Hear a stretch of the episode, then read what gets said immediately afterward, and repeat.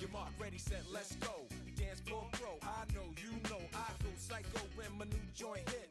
Just can't sit, gotta get jiggy with it. That's it, now honey, honey, come ride.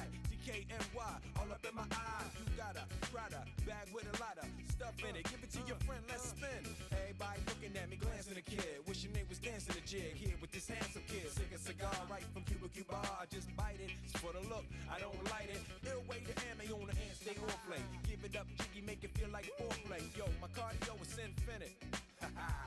Big Willie styles all in it. Getting jiggy with it. Un gusto saludarlos a todos, buenas noches. Empieza una versión más de Los Hijos del Balón, la versión de Colombia. Disfrutar de este contenido a la hora que quieras, en el momento que quieras y pues puedas encontrar un espacio de diversión, de debate, donde puedas encontrar información que quizás no conocías, de personas que nos gusta el fútbol, de personas que amamos esta pasión y esta locura con la que nos movemos por lo general todos los días. Eh, estoy otra vez aquí con mis compañerísimos de trabajo. Estoy en el día de hoy con una persona, con una invitada muy especial. Quiero, quiero hacerles saber que es una invitada que tenemos muchas ganas desde que empezamos a hacer este proyecto a, a tenerla en cuenta para que nos acompañara, para que nos diera también otra visión del fútbol femenil, otra voz femenina que seguramente nos va a dar mucho enriquecimiento desde su parte práctica. Y pues bueno, sin, sin más eh, arandelas en el asunto, quiero presentarles a Julieta López. Juli, qué gusto saludarte. Buenas, ¿cómo te ha ido? ¿Cómo va todo? Gracias por estar aquí con nosotros. Hola Andrés, buenas noches. Eh, nada, emocionada, emocionada de, estar aquí con ustedes participando de este, de este lindo proyecto. Eh, hola a Liliana, hola a, a Jennifer, a Felipe. Eh, nada, aquí vinimos a hablar de fútbol y, y, como es nuestra pasión, a eso, a eso nos vamos a dedicar esta noche. Bueno, precisamente, pues qué bonito verdad poder contar con alguien que, que conoce, que se conocen tanto, estas chicas, nuestras chicas superpoderosas. Lili, buenas noches, ¿cómo te ha? Eh, ¿Qué tal, Pipe? Eh, no, pues nuevamente feliz de estar acompañándolos y aquí con toda la disposición para hablar del, del buen fútbol que tuvimos que presenciar esta semana. Claro que sí, una semana muy movida. Gracias a Dios el fútbol está de regreso. Para la gente que nos está escuchando en el 2060, estamos en plena pandemia. estamos tratando de sobrevivir en nuestras casas y, y ha vuelto la Champions en una semana muy bonita de, de semifinal, de, pases, a, a semifinales. Entonces, eh, la crónica va a estar tremenda. Niyeya, mi hija del, del, viento, ¿cómo te ha ido, querida? ¿Cómo va todo? Muy bien, Pipe, muy emocionada de estar nuevamente aquí con la visita de, de Julietica y claro, como dice Liliana, una semana de buen fútbol, de, de grandes sorpresas, diría yo, en esta Champions, entonces listísimos para compartir esta noche eh, los conceptos con todos mis compañeros. Excelente, sí. Y bueno, eh, eh, ni más faltaba el, el, siempre importante, el, el, nunca dejado atrás. Andresito, buenas noches, buena, buenas, buenas tardes, buenos días, buenas noches. ¿Cómo te va? Hola Felipe, hola Juli, hola Lili, hola Yeya, hola a todos los que, los que nos están escuchando y los que nos van a escuchar. Eh, muy contento, muy emocionado. Este, esta semana muy movida. A propósito, el 13 de agosto fue el Día Internacional de los Zurdos y vamos a hablar un poquito más de eso eh, a continuación en el programa porque es un tema bien, bien interesante. Pues así es, Andresito. Eh, esta semana, bueno, el, el, programa de hoy viene con muchísimas, muchísimas cosas y pues empecemos, empecemos ya, entremos en materia. Eh, Julieta, eh, pues qué rico de verdad que nos acompañes. Nos gustaría conocer un poquito más de Julieta López. Eh, qué rico que estés de verdad otra vez nuevamente bienvenida. Esta es tu casa y pues bueno, cuéntanos. A ver, yo eh, soy una exjugadora de fútbol de la selección, de la primera selección Colombia que, que, que tuvimos en el 98. Eh, participé en varios torneos nacionales como Selección Bogotá, lógicamente es una pasión que no se va, aún sigo jugando. Eh, en este momento soy pensionada de la policía, porque aparte de futbolista, pues estuve eh, trabajando en, en, esa difícil profesión. Que también en su época era difícil para las mujeres participar. Eh, en este momento soy madre de dos bellas niñas, mellizas ellas, que espero algún día eh, alguna de las dos se emocione y sea tan eh, entregada al fútbol como yo. Claro, no, buenísimo. O sea, qué, qué bonita experiencia, qué bonita vida, porque, porque pues bueno, siempre has tratado como de, dejar muy en, en, alto eh, la igualdad que se tiene que, que, generar entre los espacios entre hombres y mujeres, ¿no? Entonces... Pipe, tengo que decirte algo que no podemos pasar en alto, y es que aquí Juli y, Liliana prácticamente eran eh, nuestros Yepes y Iván Ramiro en Selección Colombia. Eh, yo que fui de la medio generación siguiente, por decirlo así, que siempre estuve ahí viendo sus partidos, era una seguidora más de ellas, una admiradora más, tuve la oportunidad pensemos más o menos hace unos 17 años de empezar a jugar con ellas. Realmente unas jugadoras muy talentosas y, una dupla estilo Yepes y Iván Ramiro, realmente admirable. El juego, la sincronización, todo lo que, lo que ellas hacían para hacer sus coberturas, espectacular. Realmente eh, diría yo que de las mejores duplas en, en, la defensa a nivel de selección de Colombia que yo he visto en todos los años. Genial. Aparte, aparte fuimos contemporáneos con ellos. Pues sí, eh, pues bueno, Juli, queríamos saber un poquito más de ti. De verdad que qué bueno saber eh, toda esta información que nos, que nos dan de, de, lo importante que fueron para el fútbol eh, colombiano, para el fútbol también de Bogotá. y pues precisamente esa es una de las preguntas. Cuando, cuando jugabas, mm, ¿más por la derecha o por la izquierda? Por la derecha, muy, muy diestra. Muy diestra. la izquierda era bastante difícil. Sí, sí, precisamente, precisamente, pues como Andrés lo citaba en el inicio del programa, eh, queremos hablar un poquito del tema de los zurdos, Andrés. Bueno, Felipe, pues eh, es un tema súper interesante desde el punto de vista científico, desde el punto de vista biológico, que además, si te he de confesar, no tenemos idea por qué la gente es zurda. Y esto obedece a múltiples razones. Se han hecho investigaciones para ver si es genético, pero se han encontrado algunas sugerencias de algunos genes, pero al final no es como la respuesta. Otra cosa tiene que ver con la parte cultural, eh, entonces que, por ejemplo, mucha gente que nacía en la Edad Media o incluso antes, eh, consideraba a los zurdos como mal vistos. Si tú ves en nuestra cultura desde hace miles de años, eh, los siniestros, no, era diestra y siniestra, todo lo que era izquierdo, lo que era zurdo, era mal visto. Entonces, a partir de eso se creó toda una cultura anti-zurda y obligaban a los niños, de hecho, hasta hace muy pocos años, eh, en la era contemporánea, les, les obligaban a, hacer, eh, a escribir con la mano derecha.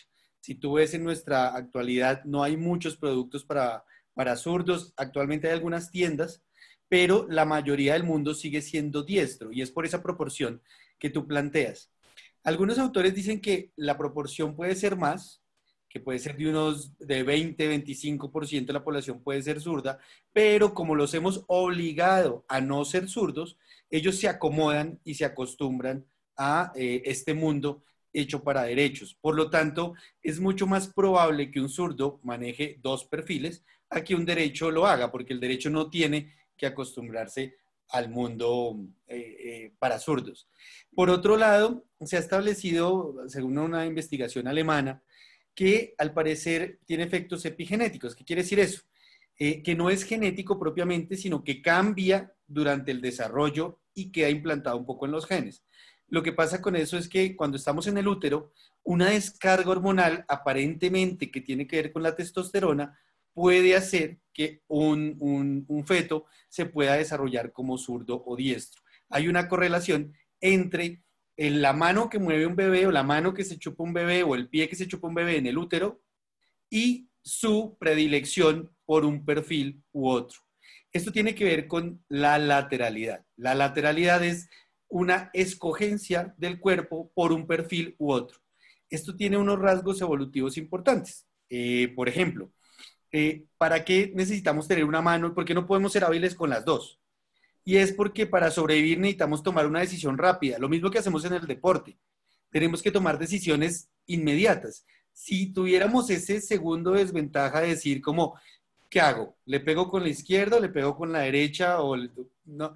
es, es poco probable que seas exitoso si tienes que pensar tanto tiempo así. Ahora imagínate en un mundo prehistórico donde te persiguen gatos dientes de sable, mamuts, tienes que cazar, tienes que escoger un perfil rápido. En el fútbol tenemos eh, casos excepcionales, ¿no? Dos de los mejores jugadores de la historia son zurdos, el caso de Maradona, el caso de Messi, pero también tenemos jugadores ambidiestros que pueden contar como zurdos, el caso de Pelé, ¿no? Tenía un, un, perfil de jugador ambidiestro. Eh, el caso de Di Stefano. Entonces, eh, digamos que los zurdos sí aparentemente tienen una ventaja dentro del, del, mundo del fútbol y también tiene que ver con las proporciones. Como de cada 10 personas una es zurda, es más fácil que te escojan para participar en un equipo profesional. Llegas, puedes cumplir esos requisitos un poco más rápido que lo que le toca a los diestros que tienen que pelearse con nueve más. Pipe, te tengo un dato chévere. A ver, dámelo. Eh, hay menos zurdas que zurdos. Eso, eso es importante eh, tenerlo en cuenta porque aparentemente las mujeres son menos zurdas que la proporción que hay en hombres. Entonces todavía es aún más difícil en el fútbol femenino encontrar un perfil zurdo. Sí, Andrés, y fíjate que por lo menos aquí en Colombia hay pocas jugadoras eh, zurdas, pero realmente las pocas que hay se identifican fácilmente como excelentes jugadoras. No lo llevemos solamente al campo del fútbol, aquí que se mueve tanto el fútbol de salón, eh, es mucho más notorio. Entonces, creería yo pues que en el fútbol femenino la jugadora que es zurda siempre se va a catalogar como una jugadora que por lo menos ya se sabe que tiene muy buenas habilidades. Y ahí voy a lo que yo les decía en un principio con Liliana y con Julieta, parte de lo que decía Liliana ahorita de esa planeación, de esa táctica, la comunicación entre ellas, de yo curo, usted sobra, eh, cómo vamos a atacar a este jugador, como decía Julieta, si aparece una jugadora mucho más calidosa, pues ya vienen ellos a reforzar con coberturas con sus laterales, supongo yo, hacer un ejercicio de, de, planteamiento táctico a nivel defensivo para precisamente evitar que eso pase. Y pues creo que la regla de oro era no se le tire a quitar el balón, ¿no? Julieta y yo en, en el 2003 tuvimos la, la fortuna de enfrentar a Marta, eh, que hoy día ha, sido nominada al Balón de Oro y mejor jugadora del mundo en varias oportunidades. Y aquí en Colombia, eh, bueno, está Catalina Usme, pero también hay una jugadora que, digamos, también se perdió como de esta, eh, de esta actualidad, por decirlo así, que se llama Paula Botero, y de hecho se alcanzó a jugar el torneo profesional femenino con el Independiente Medellín, y hay un gol muy bueno que anotó de media distancia con su zurda magnífica, que siempre la, la, digamos, la hizo brillar. En la final. Yo tengo una, Pipe. A ver. me encanta ese jugador. Alex Morgan, me, me fascina, la estadounidense. Es una jugadora hiper completa, además eh, una goleadora increíble.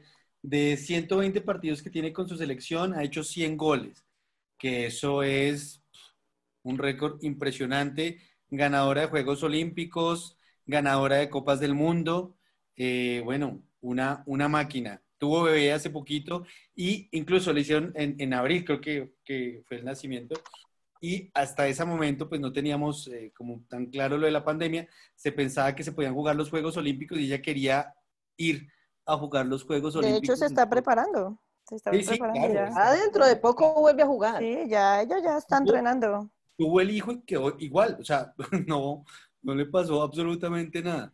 No, que ella nunca se detuvo, desde el primer día del embarazo siguió entrenando y hasta el, yo creo que hasta el último. Sí, exacto. Por eso llega con el físico casi que intacto después de, después de, tener a su hija, a su hijo. Claro. Pero miremos la estadística, por ejemplo, de Morgan, no, y no nos vayamos tan lejos aquí nomás con Catalina Usme, 54 goles con la selección Colombia, prácticamente en su primera convocatoria tenía 14 añitos para jugar con una selección Colombia. Creo que es una promesa del fútbol colombiano, una jugadora muy completa. Creo que eh, sin, sin, creo que no se equivocaron en catalogarla como la, mejor jugadora de la liga en, el torneo pasado. Entonces, eh, podemos empezar desde casa destacando a una jugadora como estas. Eh, ¿Creen que es más, hablando de la lateralidad, es más fácil para un, jugador, una jugadora zurda, eh, manejar los dos perfiles o es más sencillo para un jugador eh, o jugadora diestros? Para mí es más fácil para los zurdos entrar a manejar la, la diestra. No sé, yo he visto zurdas muy buenas, pero son muy zurdas, en- pues con las, con las que he jugado, he compartido, no sé, no sé. Sí, pero Sí, en cuanto a la, cuanto a pregunta me parece que es más fácil. ¿Sería más fácil para ellos? De Pues pronto, mira, desde, las desde- habilidades. desde- desde el trabajo que hacemos en la fundación, tenemos un sistema de entrenamiento que se llama el BPS y tratamos de trabajar mucho el tema de la lateralidad para los jugadores. Y definitivamente sí se encuentra que es más fácil que un derecho se vuelva zurdo a que un zurdo trabaje mejor la derecha.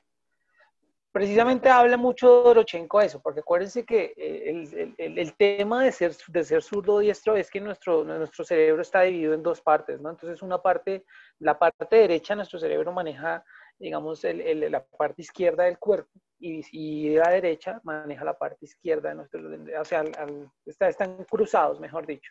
Y en medida de que el jugador tenga diferentes partes de lateralidad, o sea, estamos hablando de tener el ojo, la cadera, los hombros, el pie de potencia, van a hacer sus giros, van a hacer su, la calidad del tiro, toda, todo, todo esto que tiene que ver con, con, el, con el fútbol. Entonces, cuando uno hace las pruebas y cuando uno, uno ensaya y trabaja con los chicos y las chicas, se da cuenta que es más fácil que un derecho se adapte rápido a jugar por la izquierda. De hecho, no sé si ustedes han escuchado varios futbolistas eh, famosos que son derechos, pero se conocieron más por, por jugar por la izquierda. Sí, el Eh, caso sí. Maldini, por ejemplo. Maldini, todo el mundo- Exactamente. Perisic, que ahorita vamos a hablar un poco acerca del Bayern. Eh, Perisic, eh, eh, todo el mundo cree que es zurdo, pero es, es, es- es diestro. Sí. Que Exactamente. lo- logran, Exactamente, con- entonces- logran confundir por su habilidad, claro. confundir por su habilidad. Claro que el caso de Maldini fue por una lesión, ¿no? Que lo obligó a que a tener que desarrollar derecha. prácticamente, sí, exactamente. Pero Exactamente. miren hasta Entonces, dónde está la capacidad, ¿no? De poder hacer eso, de desarrollar eso, entre lo que les decía ahorita, el entrenamiento. Claro, el entrenamiento es básico y es fundamental para que el, el deportista adquiera y, desarrolle esa- esas habilidades. Entonces, es muy, es muy importante, por ejemplo, por ejemplo, zurdos, zurdos que uno veía que, wow, Rivaldo, Roberto Carlos, ¿cuál, cuál te acuerdas, eh, Yeya? ¿Cuál te acuerdas, Lili? a mí me encantaba Rivaldo, definitivamente, Sí, porque pues, eran goles de todas las categorías. Yo creo que de mi alma. El, Sí, el- sí, sí. el gran delantero del Real Madrid y de la selección española, Raúl González. Raúl González también.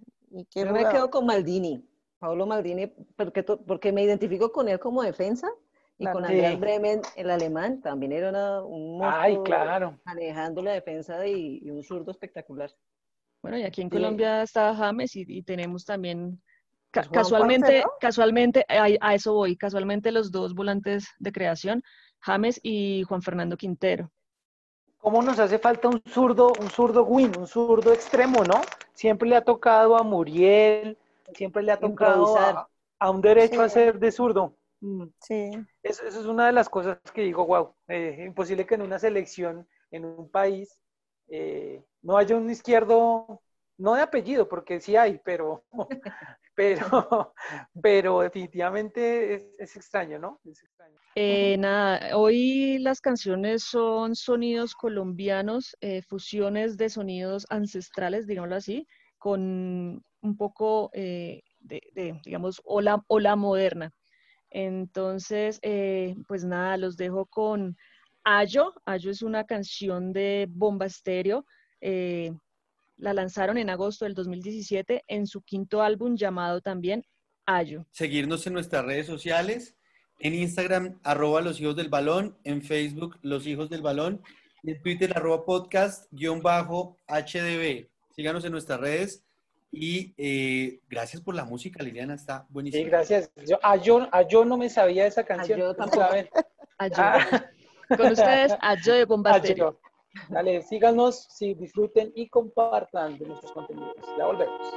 Vas encontrando tu lugar.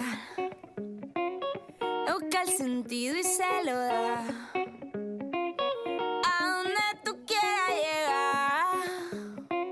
Si no, el límite no está.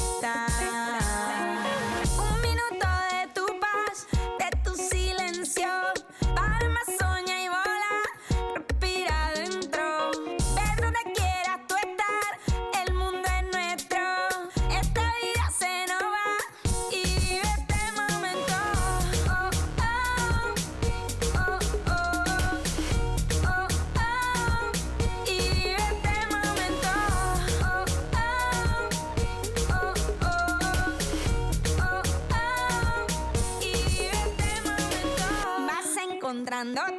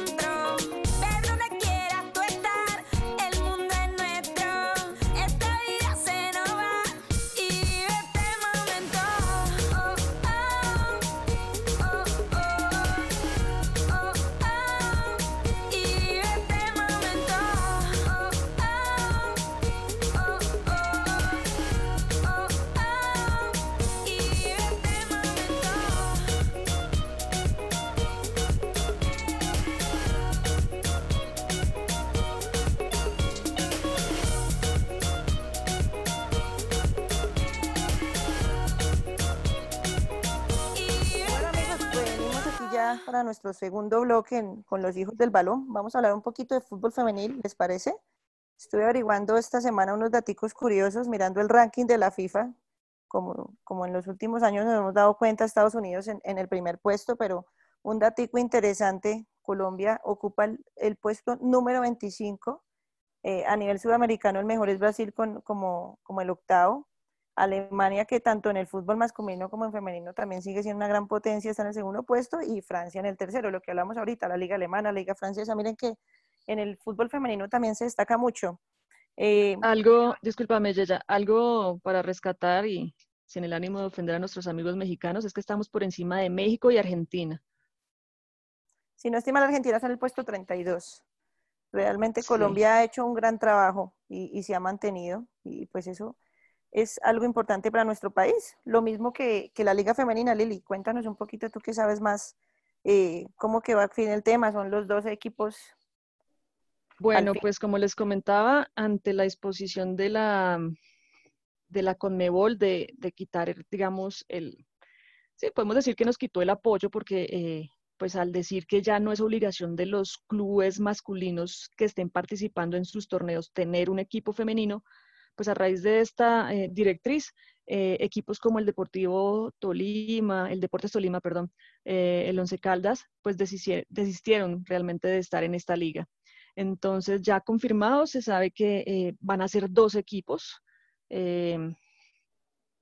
van a estar dos equipos que son básicamente los equipos que han tenido, pues, digamos, como recorrido histórico en el fútbol masculino. Entonces, ¿quiénes son ellos? Pues el América de Cali, eh. Independiente Medellín, Atlético Nacional. Sí, señor. Eh, reciente, bueno, el último. eh, Atlético Nacional, Millonarios, La Equidad, Junior de Barranquilla, Llaneros, que es nuevo en esta, en esta nueva, en esta edición, Fortaleza, que es un equipo entre, bueno, en el, el masculino sería de la B, pero pues aquí va a jugar el torneo femenino. Deportivo Cali, Independiente Santa Fe, Atlético Bucaramanga y Real San Andrés. Esos son los dos equipos que, que van a estar este año compitiendo eh, bueno, creería que a finales de este, de este año, porque pues se supone, se supone o, lo, o lo que se tiene establecido es que una vez inicie el masculino, al mes inicia este femenino. Tengo entendido que la Liga Betplay está para septiembre, ¿no? Lo que han dicho. Supuestamente, sí. Eh, supuestamente, dependiendo de cómo los protocolos avancen y, y- y no haya que muchos vayan cumpliendo. Sí, vayan Sí, cumpliendo y que no haya bueno, muchos esperemos contagios que- entre los jugadores. Ese, ese, ese equipo Real San Andrés, ese equipo Real San Andrés, qué, qué- qué llamativo, ¿no? Ese equipo ha dado vueltas Ujú. para buscar un espacio. Antes Sí. era Tauros. Como real. Eh, después lo dividieron y ahora es Llaneros. Y entonces, como lo dividieron, esa parte, una, la parte que sobró, se fue para Real Santander. Y después de Real Santander, como que tampoco copiaron mucho. Y entonces San Andrés. Y pues yo no sé en San Andrés. O sea, si nomás es difícil aquí, imagínense en el fútbol sanandresano femenil, es muy interesante, ¿no? O sea, Pero de en verdad, equipos femeninos sí, sí se puede ver todo eso. Yo le hacía barra antes al Unión Magdalena. Bueno, son- de verdad, o sea, en el femenino recuerdo y traigo a, y traigo a colación eh, eh, la Copa Claro, sí. Que digamos, ese fue el torneo en el que vi equipos de toda Colombia.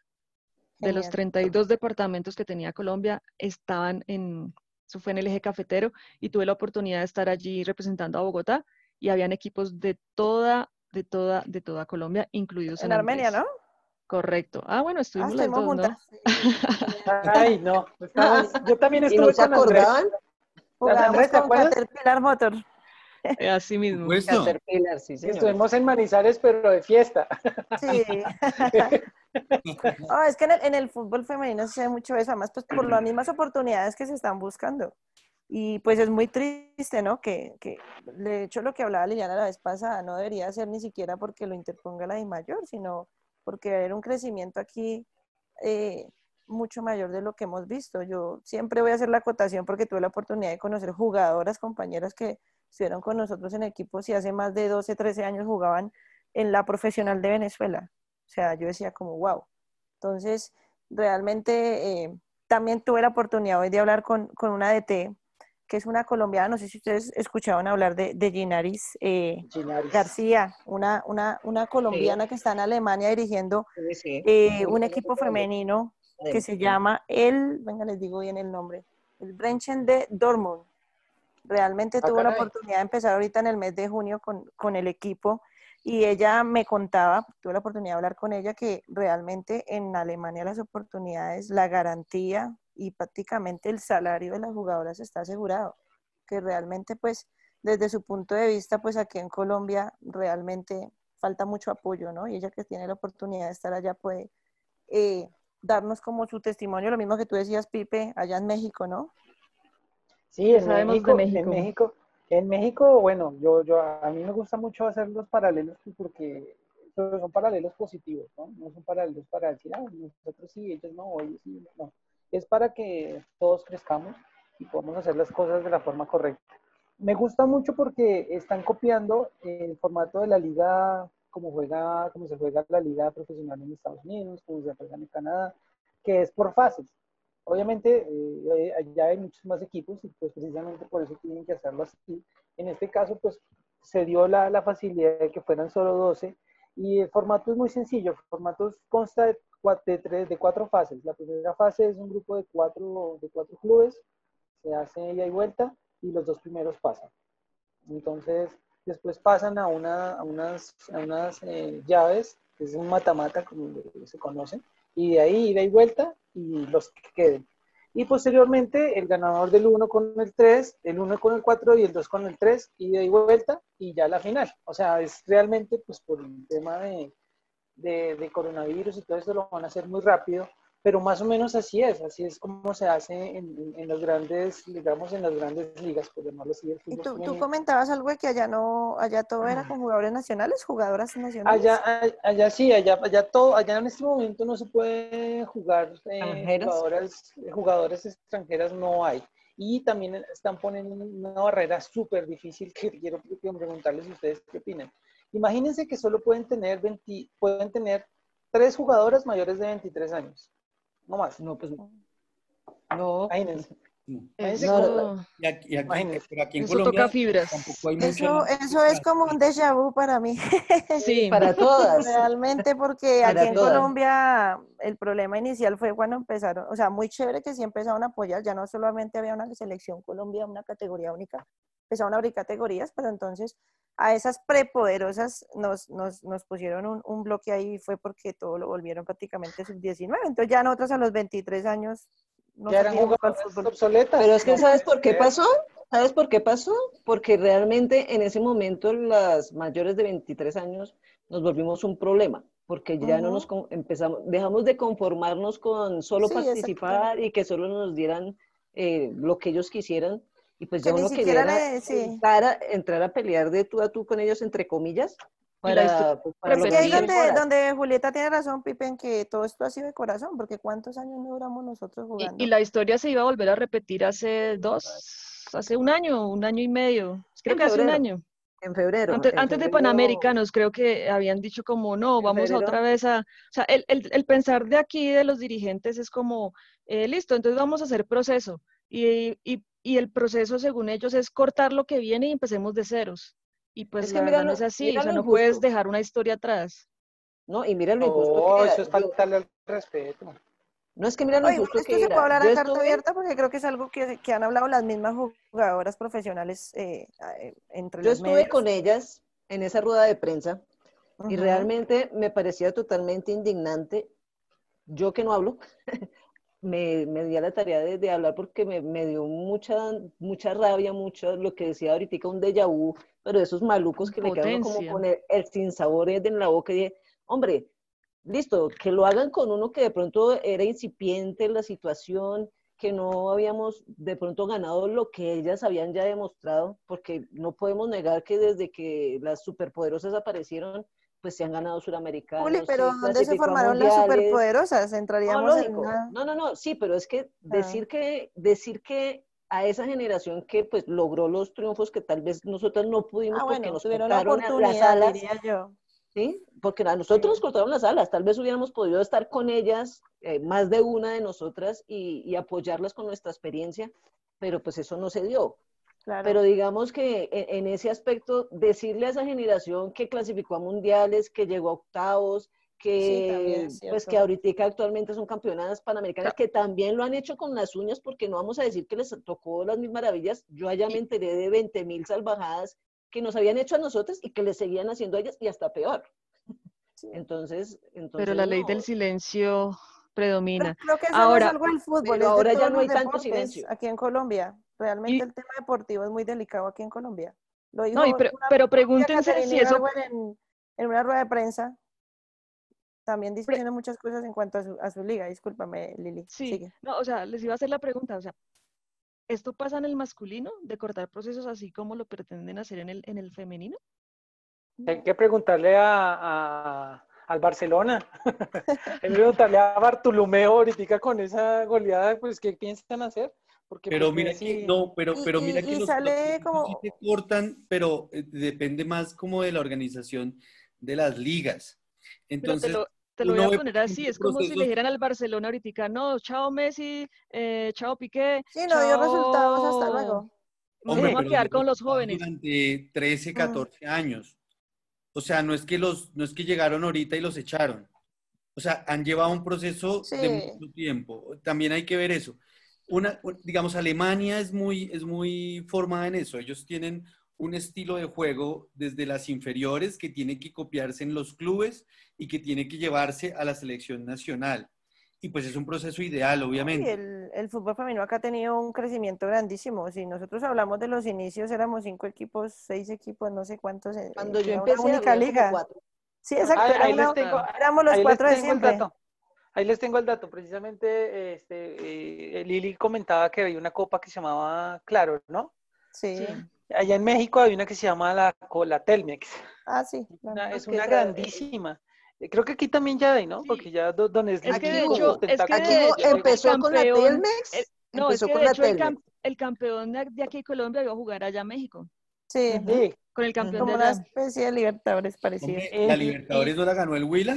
Eh, Por ejemplo, Correcto. la Libertadores la ganó el El Huila. año- Y, hoy, y este año ya no, y, es- y y este año yo, y no, ti- no tiene equipo este año, o sea, eso no tiene Es lo más presentación. triste. Es que esas son De las cosas usted, que... vea, usted lo ve que uno lo habla, pero no lo estamos hablando desde el lado de la herida del dolor, sino desde el lado constructivo. Si usted me pregunta a mí, yo no estaría en la Fuerza Aérea, no estaría co- estudiando comercio exterior. Yo toda la vida quise ser futbolista, de fútbol, sí. como en toda la vida, pues uno tiene que buscar su oportunidad. No se pudo, bueno, estás en otro lado, estás haciendo algo muy bueno.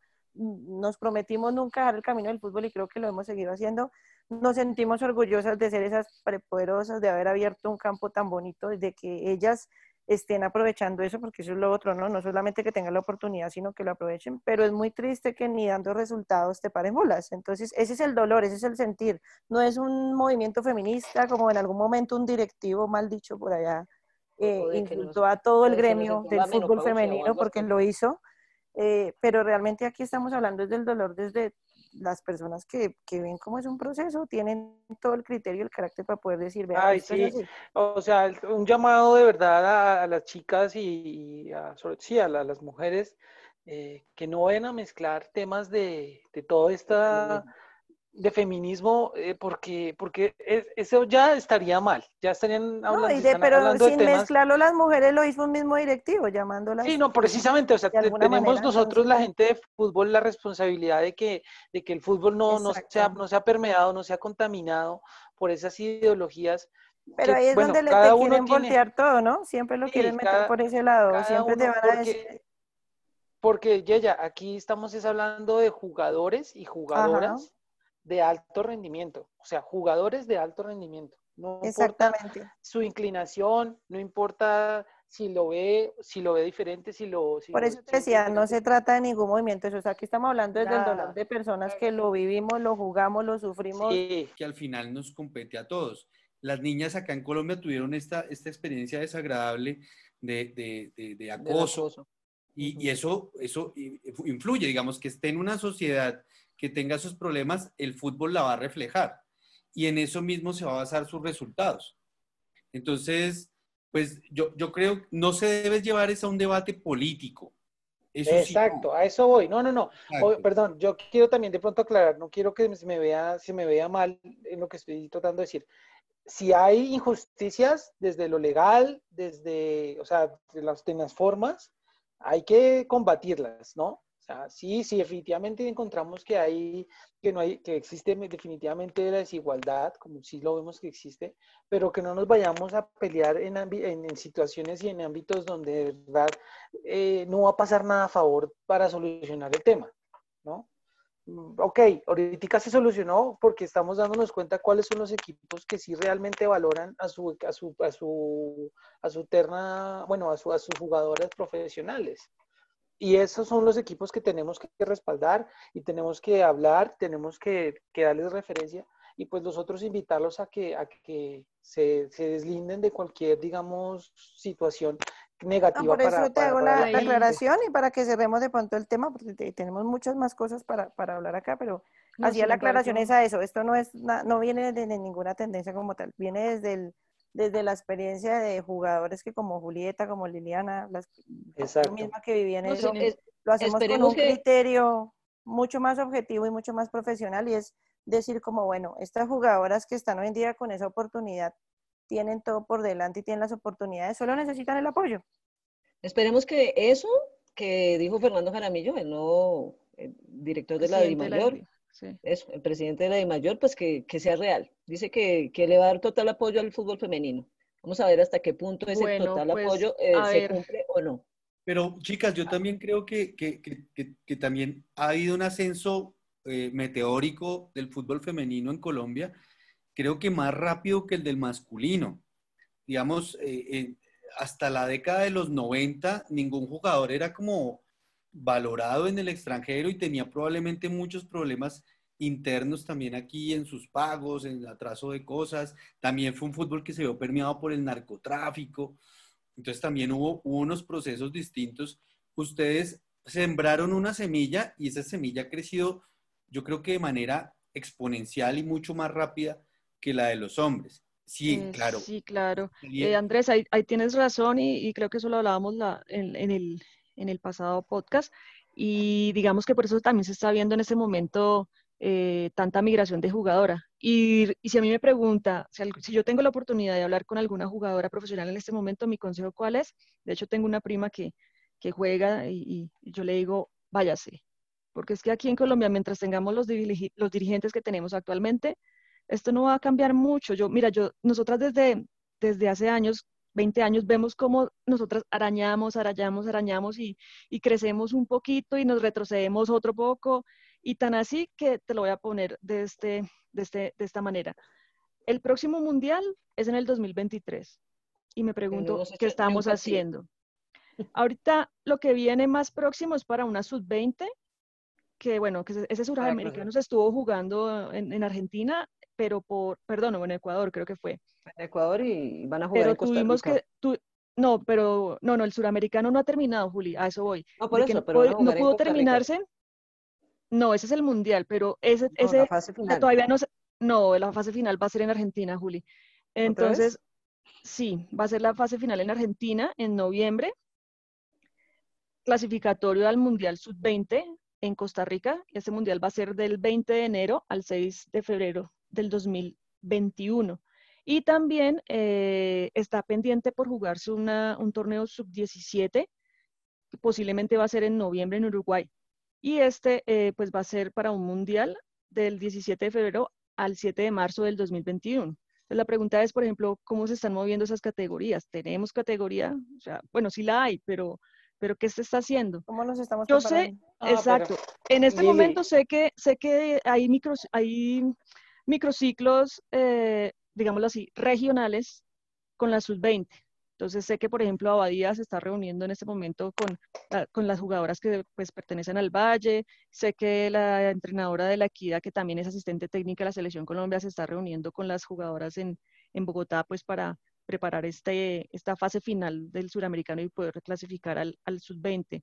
Pero entonces la pregunta es si vamos a volver a lo que hacíamos en la época de nosotras. ¿Hay torneo? Entrenamos. ¿No hay torneo?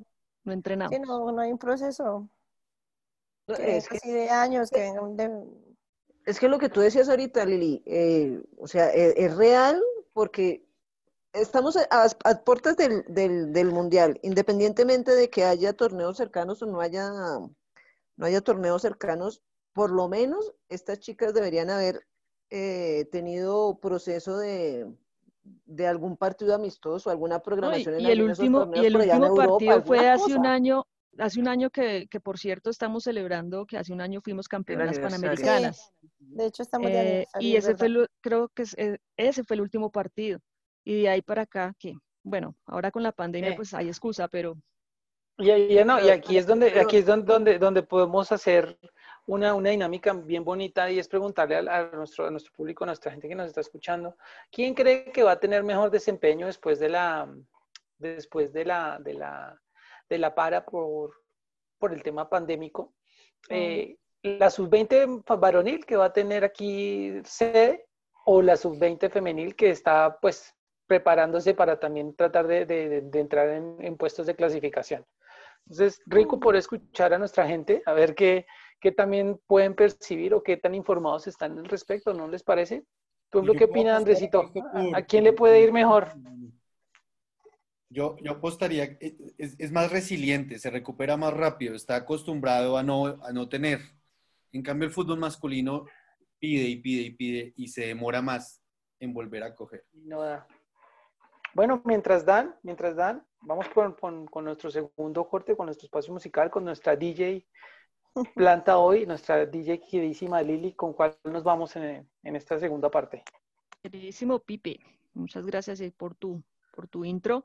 Eh, bueno, ahora nos vamos con un grupo del Pacífico colombiano, a golpe de marimba, eh, un álbum llamado This is Gozar, publicado en el 2014, del sello Bombo Records, y eh, el grupo se llama Herencia de Timbiquí, y los dejo con la canción Quiero cantarte. No se olviden de seguirnos en Instagram en arroba los hijos del balón, en Facebook aparecemos como los hijos del balón y en Twitter en arroba podcast eh, guion bajo HDB. Eh, los esperamos ahí por redes sociales para que nos, nos escriban, nos compartan, nos, nos, nos, nos sugieran, nos feliciten. Sigan compartiendo todo este, todo este material tan importante que, que es muy importante, de verdad, que, que las mujeres nos estén contando cómo es la realidad del fútbol, no, no, no tanto, digamos, lo que nos puedan dar eh, los noticieros o los programas deportivos que tienen su, su, aquí es la realidad, aquí es lo que está pasando y, y bueno, para, para que demos, de- descansemos un poquito de toda esta realidad, musiquita entonces. Entonces, ahí nos vamos. Muchas gracias, ya volvemos. Bye.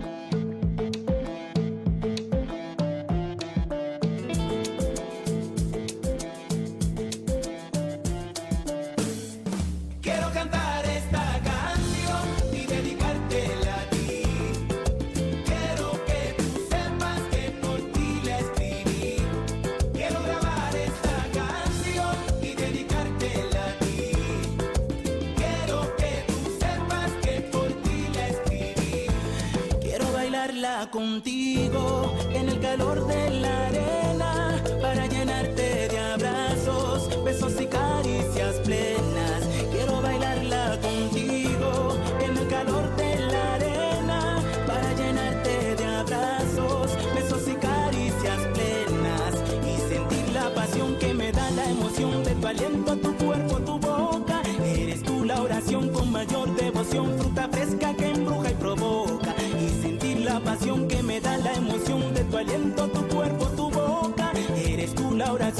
mayor devoción, fruta fresca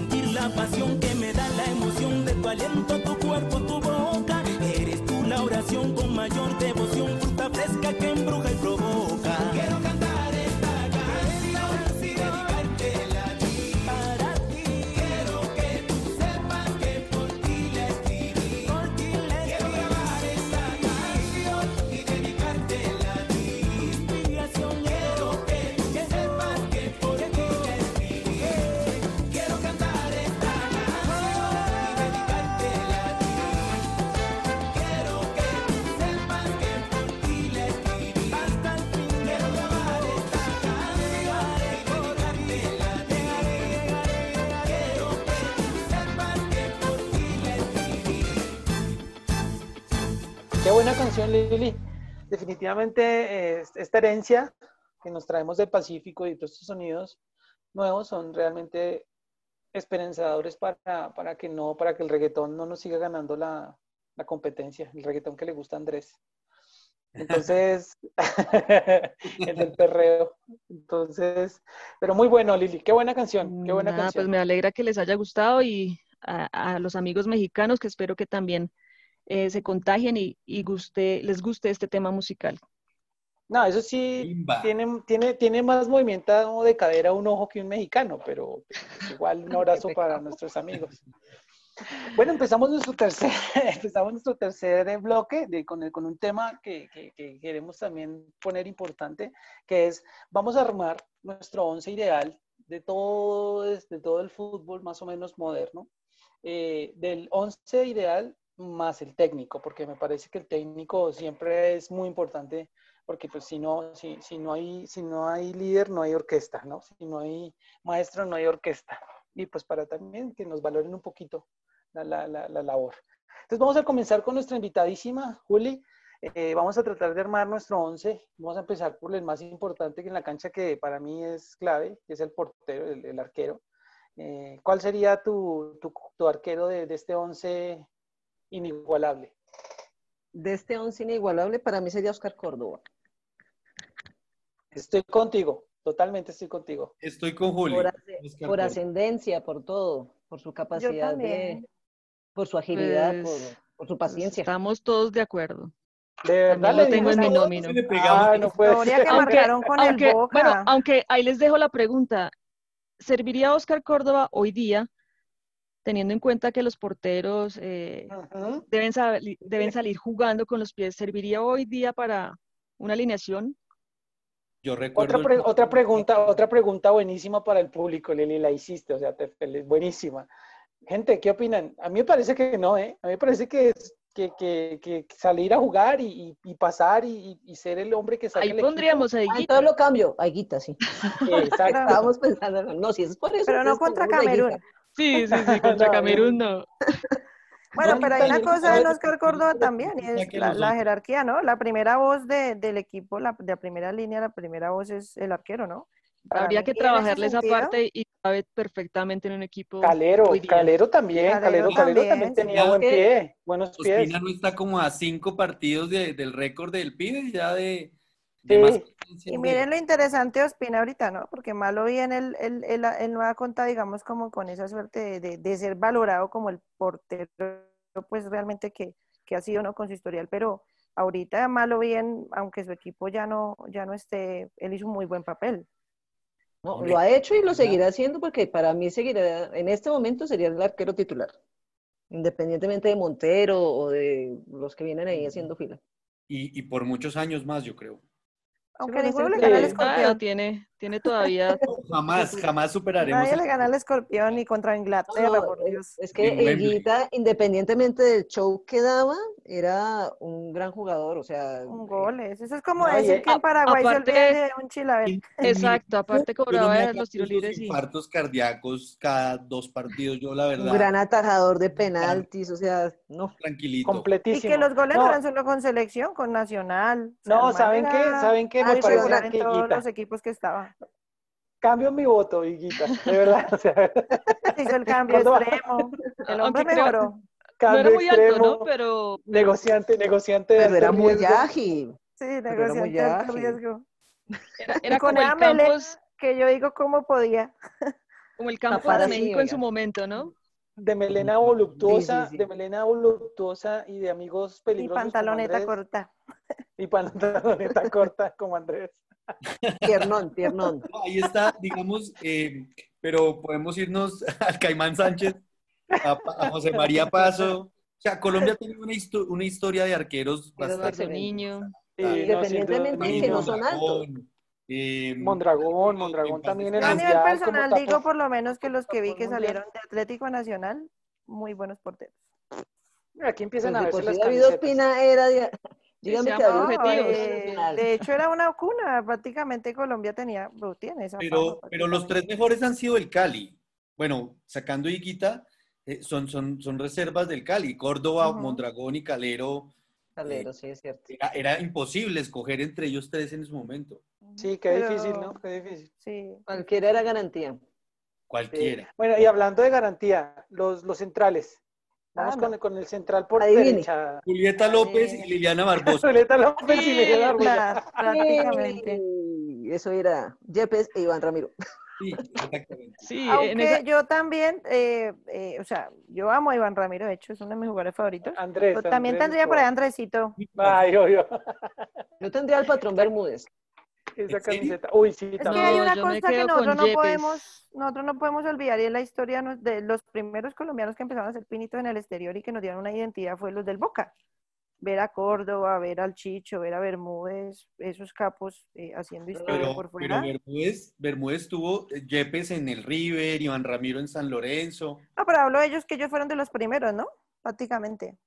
Sí, sí. Sí, sí, sí, sí. Pero, no, pero también, pero No, y si porque se dan cuenta, tenemos muy buenos defensas y Colombia exporta muy buenos defensas. Sí. Tenemos, Sí. actualmente tenemos a Mina, tenemos a, me bueno, el claro a Davinson volvemos. Sánchez. aquí, Volvemos aquí- a la pregunta, volvemos a la a pregunta. matar, Ustedes, porque es ustedes que- ponen a, espérame, Andresito, ustedes ponen, ponemos a Mena y a Sánchez a sacar el equipo y nos pueden estar agarrando como agarraron a Ter Stegen. o sea, es difícil, ahí es, es- o sea, el, el- el defensa y eso, y eso también Ah, yo llamo al Chontico para que apoye. pero espera, ahí, ahí ustedes a Lo revivo. Yo, yo- saco a Yepes y meto a Andrés Escobar. Sí. Uy, No sé qué cómo lo vean. Aunque yo veo el perfil de Andrés más por el lado de, de Iván Ramiro. Iván Ramiro, pero no, yo Sí. quiero que jueguen juntos. Lo que pasa es que Andrés, Andrés siempre le ha gustado tener, Andrés siempre le ha gustado tener un defensa alto y un defensa rápido. Hago una línea de tres atrás y los ponía ellos tres. No, Y, de- si no estoy mal, me per- laterales, pero y verá. Los si saca, no estoy saca. mal, si no estoy mal, Iván Ramiro, digamos, fue como suplente de Andrés Escobar, ¿no? Sí. En algún momento. Alcanzó- No, Venía, No, no venía de alcanzó. trasito, ¿no? Iván Ramiro. No, no Ramiro alcanzó, no alcanzó a alcanzó. estar en con- contemporáneo porque cuando salió fue en el 98 y Estaba Andrés- era Alexis García y Alexis y García Perea. eh, Coro, y- Coro, Perea.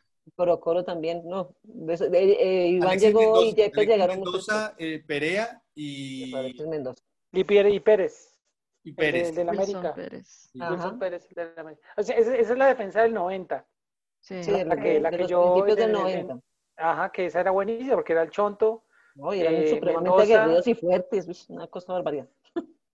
Sí, sí, sí. Bueno, sí, sí. lateral Bueno, entonces. ¿qué- ¿quién más, quién más vota? Entonces, Yepes y Iván Ramiro. Yo me quedo con Sí. Y Andrés. Y en la suplencia No, ahí no. de primero Andresito. Yepes y Andrés. Sí, es que bueno, sí, listo. Laterales, por derecha. El chonto Eh, estaba por Por derecha. unanimidad al Chonto, yo Yo creo. estoy confundida, sí, creo que es el chontico. Yo lo revivo. Todos Chonto, los nadie más. Me- me Alguien quedo hablaba de Zúñiga, alguien hablaba de Zúñiga. Pero Sí, Zúñiga, es que yo a Zúñiga lo tengo por el otro lado, yo no sé ¿Por por Sí, qué. por la izquierda? Sí, ¿Y para mí Armero es por derecha? No, Era por perdóneme. derecha. Pero ¿Era Para al revés? Izquierda y Zúñiga por derecha. Creo que era, Sí. sí, Armero izquierda y Zúñiga derecha. Yo lo- Yo lo tengo por derecha Zúñiga, sí. Y por Sí, sí, izquierda, sí. No, pues yo pondría al. Chontico. Chonto Herrera más que Zúñiga. Más que no Yo tuvo la estoy, confundida de lado. A mí, a mí, a mí, a mí, a mí, a mí como me gusta más. ¿Cómo tiene el campo? ¿Cómo, cómo tiene dibujo? ¿Para dónde está mirando? No, no, no, es que los tengo, o sea, yo tenía el chonto como lateral, eh, yo no sé. Derecho. ¿no?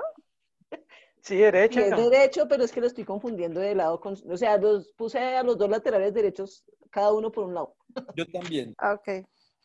Yo también lo- no, a mí Claro sí, que a mí- si a mí tienen sí la me- habilidad para hacer el desborde y para hacer todo lo que hablamos ahorita. los hacia adentro, zurdos, eso no el hay lío. enganche, que pues, claro. es izquierdo, zurdo, bueno, Armero, pero no. No A sé, mí a mí no me perdóname, perdóname. ¿qué lateral zurdo jugó en el Milan? Ninguno. Pero cuando el Milan había bajado un poquito. Bueno, no, pero ninguno. A ver, ahorita, ahorita no, o sea, y no ha habido, no ha habido un lateral. Diga que el lateral le pegó a la mujer y, Yo pongo a cuadrado el lateral izquierdo. y se tiró todo. No, yo pongo cuadrado por derecha. Yo pongo a cuadrado lateral izquierdo. Bueno, sí puedo No. cambiar al chontico por izquierda y a cuadrado por derecha. No Sí. me importa el, el- el este. Pero no, Yo- perdóneme, yo, pero por Armero- ejemplo, tenemos a Viveros, tenemos a Bedoya, no, digan nuestros laterales y Iván López, no es que sean... Sí, nunca hemos tenido laterales sobresalientes, no, no. Pero, pero, perdón, pero al menos ha sido Roberto los- Carlos Cortés de pronto. Carlos Cortés. No, me ilusionó con Roberto Carlos, pero el brasilero. No, Era igualito a Roberto Carlos. Como, como Todo es la fisionomía. sí, En- En lo calvo. veías de lejos y... No, realmente, en los en esa posición lo veo difícil. O sea, yo me quedo con. Zúñiga y Chonto y que improvisen ahí los dos. Porque Sí, lo hablábamos la vez pasada, ¿no? O sea, hoy día, por ejemplo, el lateral derecho eh, está em, Santiago Arias. Pues sí, el hombre, yo no digo que juega mal, pero me parece muy plano, muy, muy, Sí, exacto.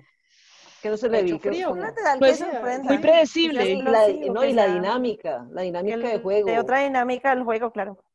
Yo, yo la verdad, yo la verdad prefiero tener así que mis, que mis laterales parezcan carrileros, como lo así, como lo hizo Zúñiga y como lo hizo Armero cuando Sí. jugaba Sí. con Peckerman. O sea, eso, sí, o sea, eso le daba, eh, por- por- por- Apoyo. los goles, los goles, los goles que se Tocaría decirlo así, el armero en la época Peckerman. Sí, claro. Exacto. Sí, sí, sí, sí, sí. Sí, Ese oh, Armero obviamente. tenía cuadrado En velocidad de potencia. hoy en la. Juve. Es que yo pensaría, a mí me gustaría más un cuadrado arri- más arribita, pienso Pero lo yo. está haciendo súper bien, les cuento, de lateral allí. Ah, no, igual él, empe- él empezó ahí, él empezó ahí y, Sí, él y, empezó pues ahí. esa es su esencia, esa es su esencia, sino que pues como de- de- Él da mucha salida. En el avance de su carrera, pues lo han cambiado por la misma línea, pero más adelantico. Igual Lo que pasa de, es que Cuadrado, interior. el, el problema de Cuadrado es que sí es muy hábil, es, es, es muy bueno, pero pues no genera, o sea, no, no hay, no hay avance ofensivo, no hay transición ofensiva con él. ¿A qué me refiero? Puede que él arranque, puede que le hagan una, una, una pared, pero cuando hay que meterla ya para que la centre, o cuando hay que patearla, o cuando hay que hacerla, la que hay que hacer, ahí es donde nos queda viendo un poquito cuadradito. Yo, tan, yo lo estimo y, y me parece un gran jugador, pero le falta un poquito más como para que sea ese, ese único especie que juega y se mete desde, desde la raya hacia adentro. Pero, y- pero y a mí me parece que en, en la Juventus lo hace, o sea, no uy, qué brutos, pero lo hace. Lo que no lo hace es en selección, bueno, ahorita no, porque estaba, No, pero digamos que, pero Por, por- ejemplo, relevante, rel- relevante este jugador del Bayern, el eh, cuadrado que- esta temporada, un montón. Este saliendo jugador del Bayern, el, el, el, el, el- el canadiense. em, Eh, Davis. Da- Davis, qué Ah, Davis, qué ah, golazo. a eso sí es, a eso es lo que yo me refiero. Eso es, Sí, sí. es No, pero es que tener esa parte. Davis tiene 20 años y no hemos tenido un Davis en la historia del fútbol colombiano.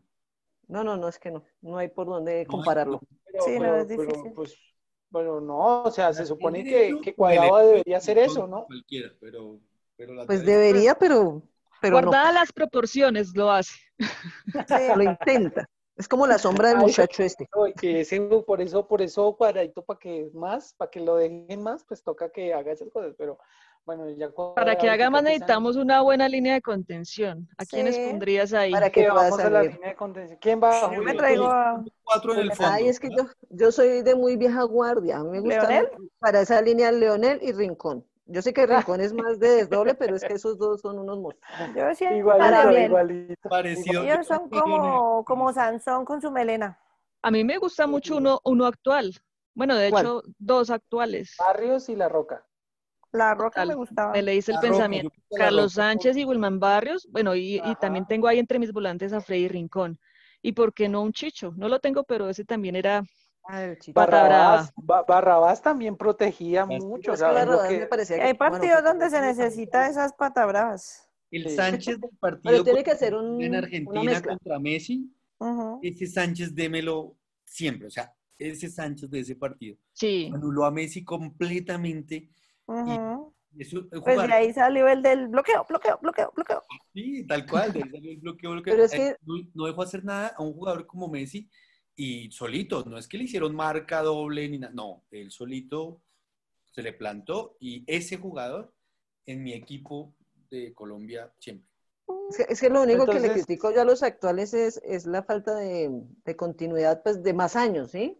O sea, de que esa actitud se prevalezca en el tiempo. Yo, usted recuerda a Leonel y a Rincón o bueno, a los volantes de la vieja guardia y uno siempre los recuerda en, todas sus, en todos sus partidos como grandes batallas. Y aquí podemos ir a uno que otro partido No y decir que jugaron, pero no tan es tan, no es tan constante y siempre hay un constantes. recambio rápido. bueno, quizás también se da es por el tipo de torneos que se jugaban antes y, Sí, y sí, y cambia bueno, mucho. La sí, o dinámica sea, es que. Ay, que antes el, el fútbol era más táctico, ahora más de velocidad, más de, tiene otro sí, enfoque, la ¿no? parte física, sí, la parte física Sí, pesa mucho hoy día. Pero sí me gustaría que- que- de que jugador impresionante, o sea, la fuerza de Rincón, no, hombre, La fuerza, la técnica, la la inteligencia. Ese tema, e- ese La tema de. Rincón, ese tema de Rincón lo tratábamos como ejemplo. ¿Cuál era la posición de Rincón? No, no, Esa, él si usted- poder, no había. Él, e- Volante con salida, o no, de contención, Eh, pero un con salida. Es como un volante, Un mixto, estilo a media punta y apoyo. volante mixto, mixto. era 10, en el América jugaba de 10 casi prácticamente. Sí, como un volante ser. mixto. Era un Exacto. mixto con llegada, era, un- era, un- era lo más parecido que hemos tenido a Gerard o a Lampard.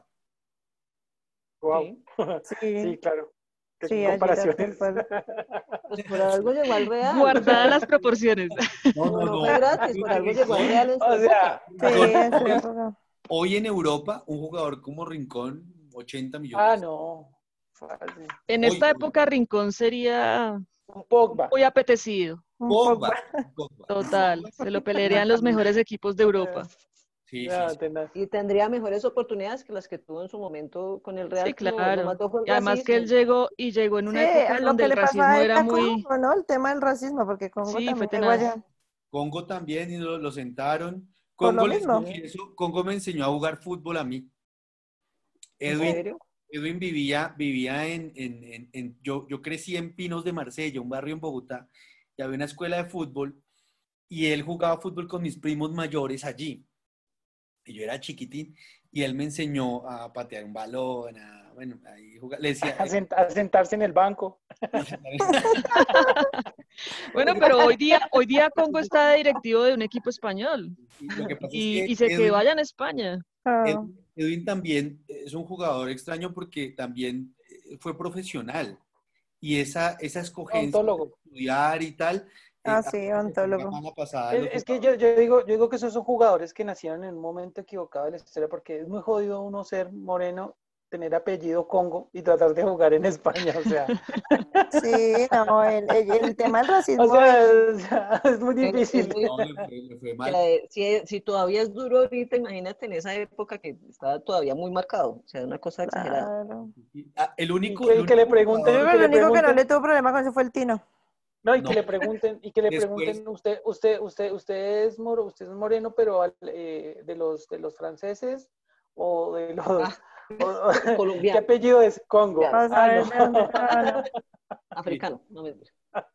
De pronto el tren Valencia le fue bien en Alemania. Ah, el tren sí le fue Ah, bien. sí. Pudo haber hecho más. Pudo haber hecho No, más si se hubiera adaptado. Pero pues por Mejor. ahí hubo, digamos, no, no quedó en el anonimato.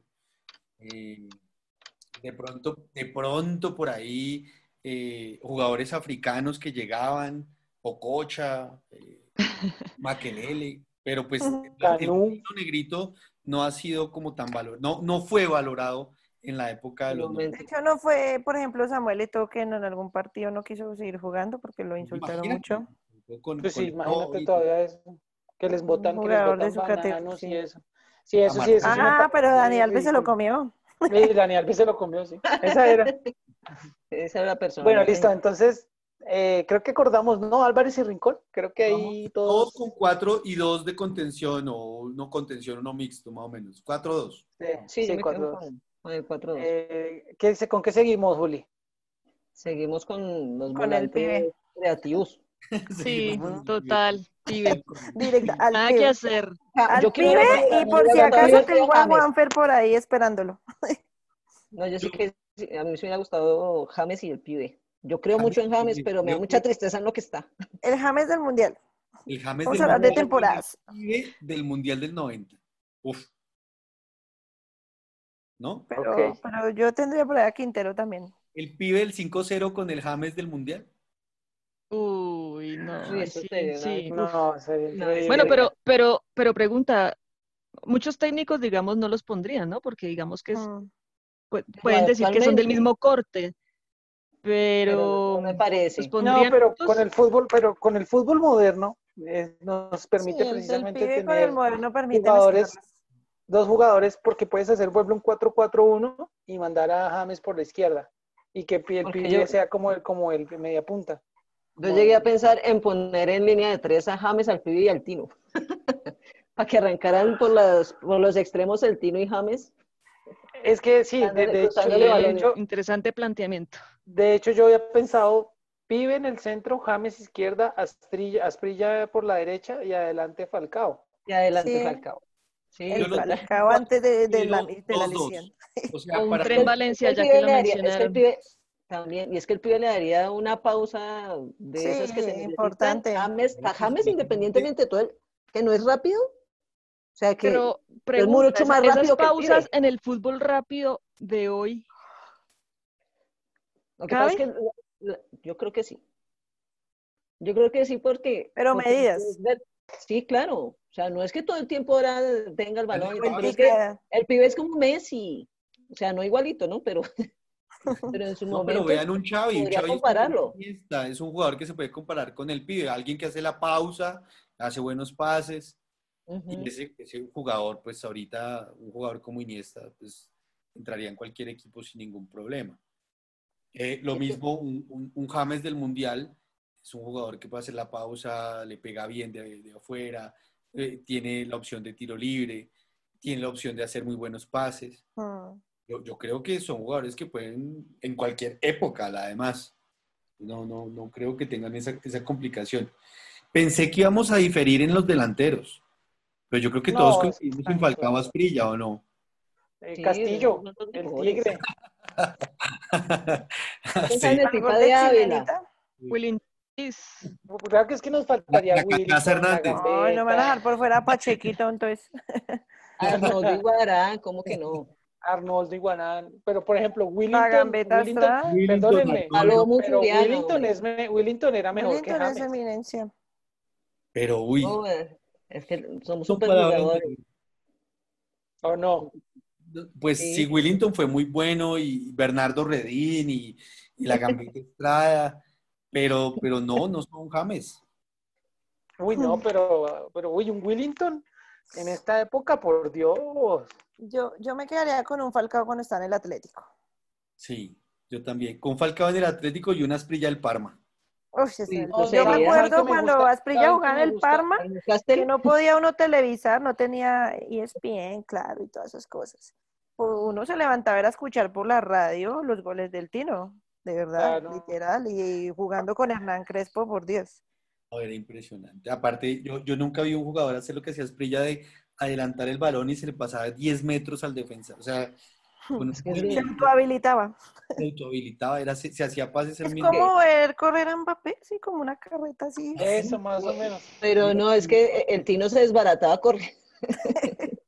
Pareció un muñequito. Además que Mbappé tiene más cuerpito.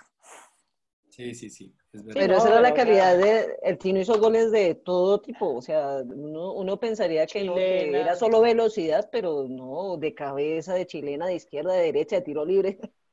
Era también muy completo. era mucho más goleador que Mbappé. Mbappé hace goles, pero el Tino era más, gol- más nueve. Sí, Sí, total. más hambre de gol, claro. Ahí era. Ya tengo Sin un. Falcao, no sé si el Tino de pronto se me pisan ahí, ¿no? No, yo no creo, bueno, eso depende cómo se ubiquen. Por eso decía yo de, de hacer una línea de tres con, con el pibe y James y el James siendo un, un- Manda el otro arriba solito. Sí, mandar a Falcao eh, ahí para que el Tino, el Tino con su velocidad, que sería muchísimo más rápido que Falcao, fácilmente puede hacer Una de... especie de media punta ahí. Es que, de es que el, problema, el, punta. problema, el problema de Falcao son los números que lo acompañan, ¿no? Y el Falcao que, me, que, que para mí me gusta más, me gusta más eh, fue el, el Falcao de, de Porto. Me parece que era mucho más Guerrero, no, Guerrero, es, No es- sé. es- o sea, el No, corazón. me quedo, tiene me quedo Falcao, con el. Yo me acuerdo del del Atlético, no sé, porque es que en Sí. ese momento el Atlético él fue decisivo para muchas cosas. Oye, es que estaba Ese partido contra el- ese. Real Madrid que voltearon y que Falcao les hizo cuántos, como tres. Sí. Ese Sí. partido fue bravísimo. Un. Falcao que yo no había visto. Que se saca a ¿Dónde Piqué, me lo deja botado. Sí, ¿Dónde me dejan a no, Teo? saca como tres en un cuadrito que uno dice Falcao, por Dios. No, la No, gente da muy duro a. Teo, pero Teo, Teo es uno de los que más asistencias le hacía a Falcao. No Sí. sé cuántos goles iba Falcao, 29, 30, 31, pero, pero muchos de esos goles han sido asistencia de Teo. Yo, yo me imagino que si, que si Falcao hubiera ido al, al Mundial, a ese Mundial que, que se perdió, hubiéramos tenido uf, mucho Sí, más claro, producción. mucho más producción. Pero de pronto James se hubiera cerrado más y no hubiéramos tenido el James tan, tan maravilloso porque tenía como otra figura, digamos. En cambio aquí Porque el- tenía que echarse el equipo al hombro, o sea, Claro, ese capo que, que- Falcao pasó era normalmente. se tuvo que echar el equipo al hombro y se lo echó. Mm, Sí, ¿para qué? Lo que pasa es que ya. Hay un jugador que yo también eh, incluiría en esa nómina y es, bueno, es un jugador de los nuevos y es Luis Díaz, el del Porto.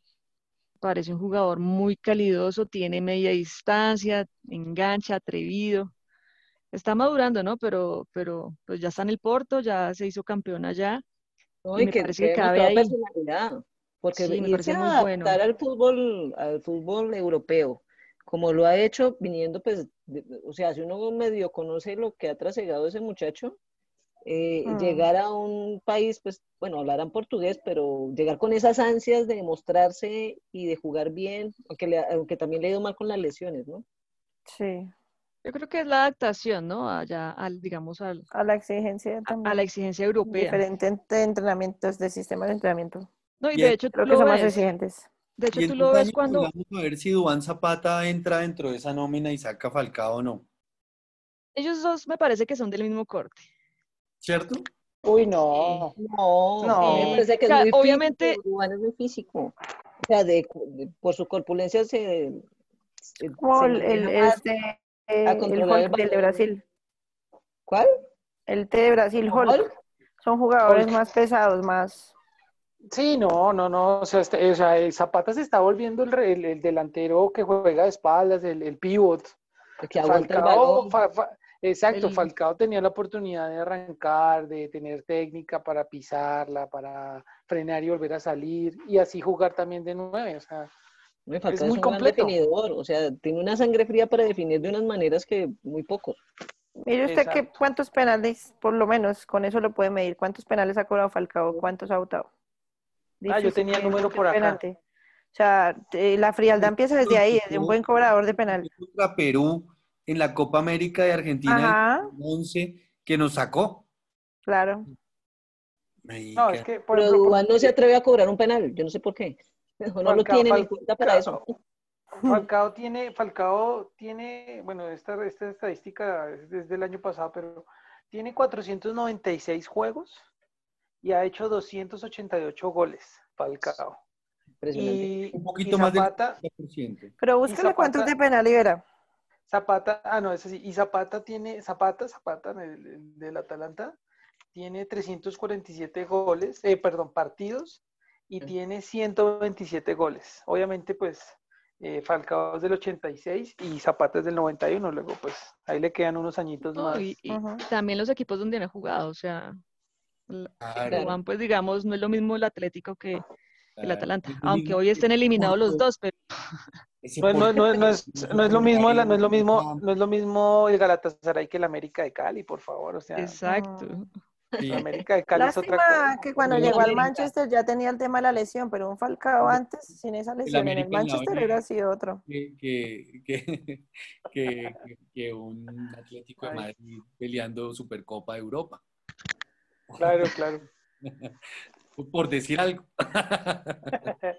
No, otro delantero importante que está que ha sonado y que se ha visto mucho es el Chucho. Chucho Hernández, creo que el Cucho. El Cucho. El Cucho. Mucho. El Cucho, que estaba en España Está. Pasó al Getafe ahorita, ¿no?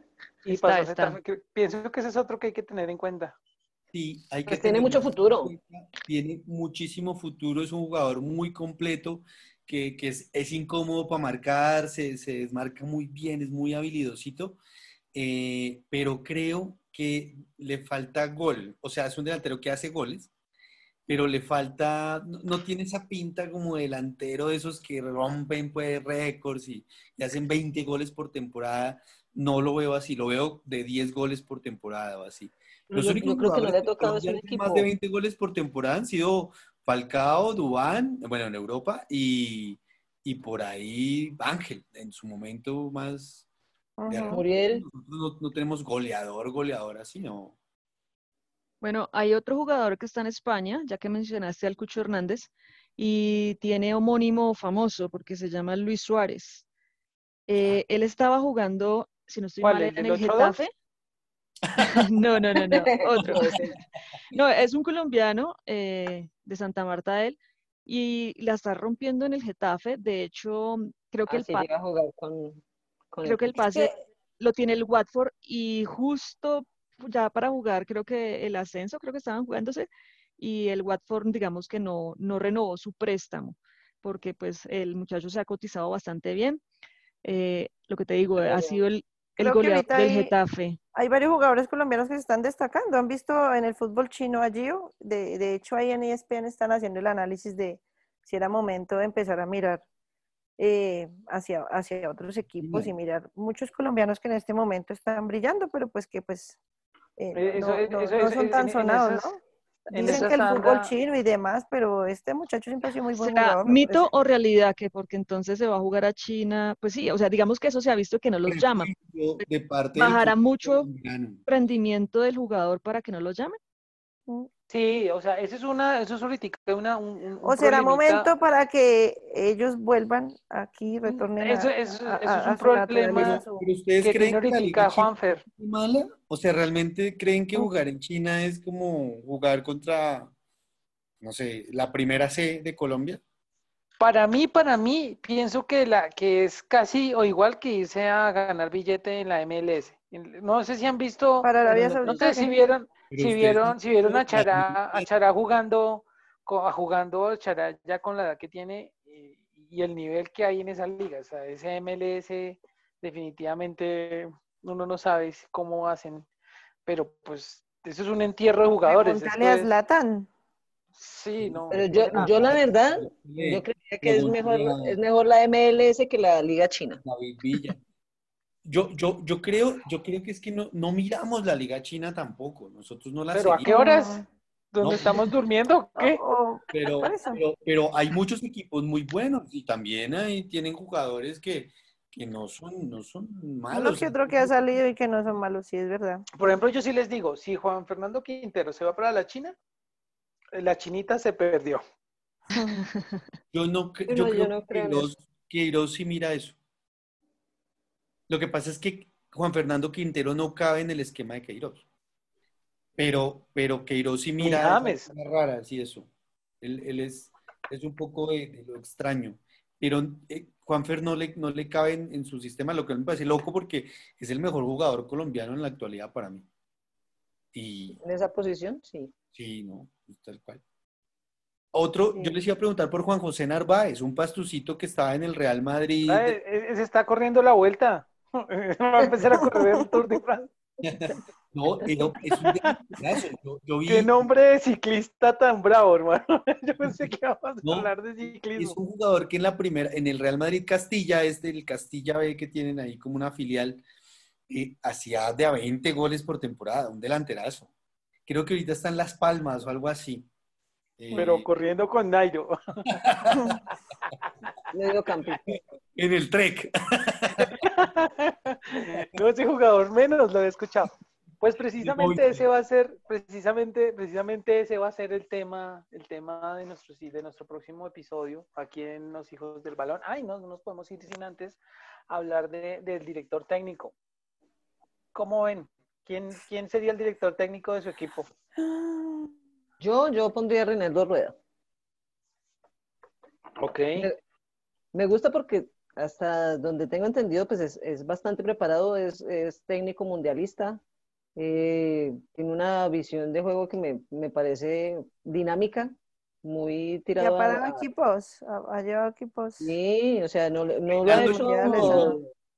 Hay que, hay que- No, es que hay muchos jugadores, muchos. Reinaldo eh, estuvo, tuvo su técnicos. oportunidad en la selección y no. Pero es que en el momento le dieron muy duro, o sea, no- igual él, él, él ayudó con las inferiores, que de por sí creo que muchos de estos jugadores, eh, como James y, y Abel Aguilar. Ah, no, mentiras. vienen, vienen de, esa, de esos procesos.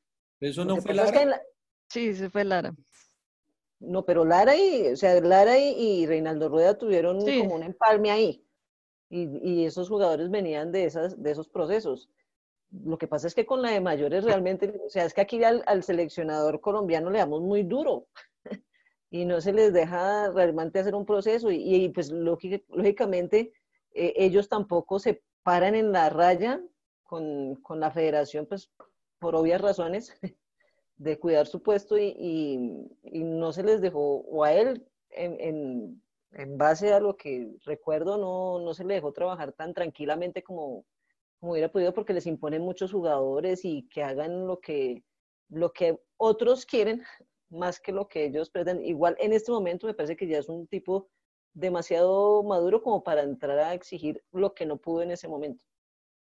Política está en Chile, ¿no? Sí, está en Chile. en Chile. Y No lo quieren Ecuador. tampoco. Y no lo quieren, el nuevo, el nuevo presidente de, de allá de, de- del fútbol eh, chileno. Pero los jugadores están encantados con él, según lo que dicen, ¿no? Sí, pues, según el, el Vidal, el del 8-2. Yo le daría la. Sí, que ya no sabía uno cómo campeón. El del mejor equipo del mundo. El del mejor equipo del mundo. Bueno, ¿quién sigue? Por ejemplo, Yeya, ¿qué opinas? Estaba ¿Cuál escuchando? Andrés. De alguna manera había pensado también en, en ¿En que se le diera una oportunidad a Osorio. Sí. A Osorio. Ya que no lo Ay. quieren en México, no lo quieren en ningún lado. que lo No lo quieren, no lo quieren en Por la México, no lo curiosidad, quieren en- por la curiosidad de mirar cómo le iría, ¿Cómo cómo le sería iría? el proceso. no, pero, pero sí se, sí se- sí Pero se- si es por historia, bueno, es que uno diría como no, Peckerman nos levantó, pero los, lo que hablamos ahorita, los procesos vienen de, de dónde, ¿no? sí supieron que, que, que, que, que este Osorio dejó votado a Chile. A Paraguay. Ah, no, fue a Paraguay. Paraguay. Paraguay. Paraguay. Ay, O sea, y tampoco es que lo quieran mucho por allá por esa que hizo, porque fue, como dijo que sí, se presentó y después que, No, que- que ya hay no- que mirar ya qué tipo de que que contrato. Sí, qué tipo de contrato fue el que hizo, porque digamos, si ahí está, tú sabes que esos contratos tienen las mil cláusulas y pues si él tenía dentro de las cláusulas, me voy si me sale una mejor oportunidad, pues Sí. Sí, pero pues, bueno, sí. Tocaría mirarlo, es como la curiosidad de pensar que cómo sería una Colombia con un Osorio. No, pues A mí me gustó lo que hizo con México. Diría un amigo, diría un amigo mexicano, pondrían a tapar, pondrían de delantero a, a Ospina. Ven, ¿tú cómo entiendes desde, el te- desde lo técnico el tema de la rotación? Lo que pasa es que Osorio es exagerado con eso. Pero, hombre, eh, funciona, da descanso. A mí- A mí me parece, a mí me parece una buena estrategia, porque, hombre, hace, para mí la teoría que él tiene de que hace que el jugador se apropie y se sienta más obligado a tener que rendir porque va a tener pocos instantes o muchos, dependiendo de, de lo que demuestre eh, rendimiento, de su rendimiento, oportunidades de jugar o no jugar. Es que yo creo que los mexicanos confunden un poco la rotación con poner a jugar a cualquiera en cualquier posición. Es que estamos acostumbrados. si me permiten les cuento, si me permiten les cuento porque yo tuve la oportunidad de estar estudiando en la federación justo cuando este profe queridísimo estaba allá. Y es que él era increíble, o sea, eh, Juli, tú te echaste un partidazo increíble, o sea, uff, Pero siéntate. y para el próximo partido sentado. Entonces ellos decían, ellos decían, eh, o sea, y lo peor era que el que ponía era más malo, o sea, eh, o sea, no, vamos a hacer un, el, ejemplo. Eh, Juli jugó re bien contra el equipo de Andrés y uff, re bien. Y entonces Osorio me metió a mí por Juli para jugar contra Jennifer y yo jugué pero de la patada, o sea, mal. Sí, sí, sí. Y Y ahí entonces tenían salía- para criticarlo. Obviamente salían a decir, ¿para qué sienta si, usted, si, si, si Juliana, si Julieta jugó, pero el partido, y usted pone a Felipe que es semejante tronco, o sea, ¿qué le está pasando? Y encima de eso, Felipe, no, el delante, él jugaba de lateral, pero entonces lo puso usted, perdón, jugaba de extremo y lo puso de lateral, porque Sí, sí, sí. entonces vio que la, que, y entonces les metía el cuento, ¿no? Que el biomorfismo y el tal, y entonces los enredaba, y eso era lo que les molestaba mucho a, a los, a, los, a los mexicanos. A los mexicanos.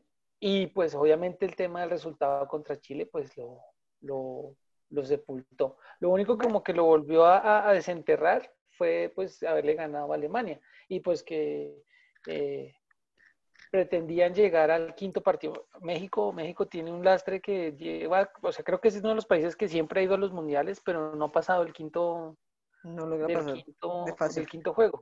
Y pues sí, Fue a cuartos de final en, en, en 2006. Eh, Sí, que lo eliminó eh, este, eh, eh, Holanda. Bueno, ya los amigos eh, mexicanos nos aclararán. Pero sí el tema, el, te- el tema de, de- de- Osorio es que es un man muy adelantado para como el fútbol. O sea, para que la gente normal le entienda, es muy diferente, muy difícil. Entonces, nosotros sí estábamos encantados siendo alumnos de la federación, las, las charlas que hacía porque de verdad que le dejaba uno muy claro. Pero, pero es que es, son- es defender indefendibles porque ¿cómo, cómo tú le dices al, público nacional que Felipe jugó porque tenía que jugar y no Julieta siguió porque tenía que rotar?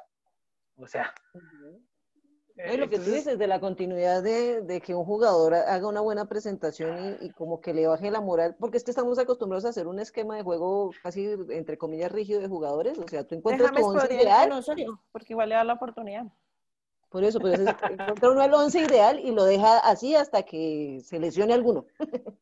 esa, es la, esa, es la, esa es la temática de, de- de Pero- la pero mayoría de entrenadores. Pero tampoco puede ser tan Zidane que, que prefieres No, llamar yo le- a gente Ah, bueno, abajo para sí. no ponerlo.